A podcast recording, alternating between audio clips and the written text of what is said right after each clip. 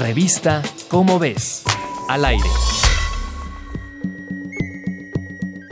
En 2015 se anunció que se había descubierto un cenote de 8 metros debajo del edificio más emblemático de Chichen Itza, conocido como El Castillo.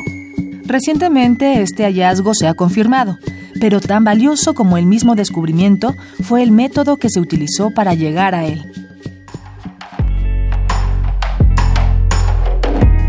Además de arqueólogos, especialistas en geofísica e ingeniería, utilizaron un método para obtener mapas de las características del subsuelo que hasta el momento se había utilizado para detectar hundimientos y socavones en el poniente de la Ciudad de México. La tecnología es conocida como tomografía tridimensional por resistividad eléctrica o ERT 3D por sus siglas en inglés, que fue desarrollada por investigadores de la UNAM y que obtuvo el registro de autoría intelectual a finales de 2017. De manera muy somera, el método consiste en enviar corrientes eléctricas al subsuelo por medio de electrodos. Otros electrodos las reciben y así se mide la diferencia de potencial del subsuelo.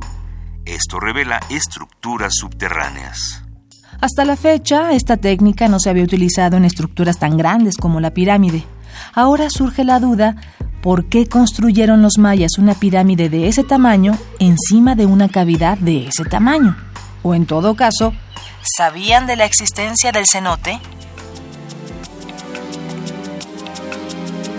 Si quieres saber más sobre las pirámides mayas, consulta la revista ¿Cómo ves? La publicación mensual de divulgación científica de la UNAM. Revista Cómo ves.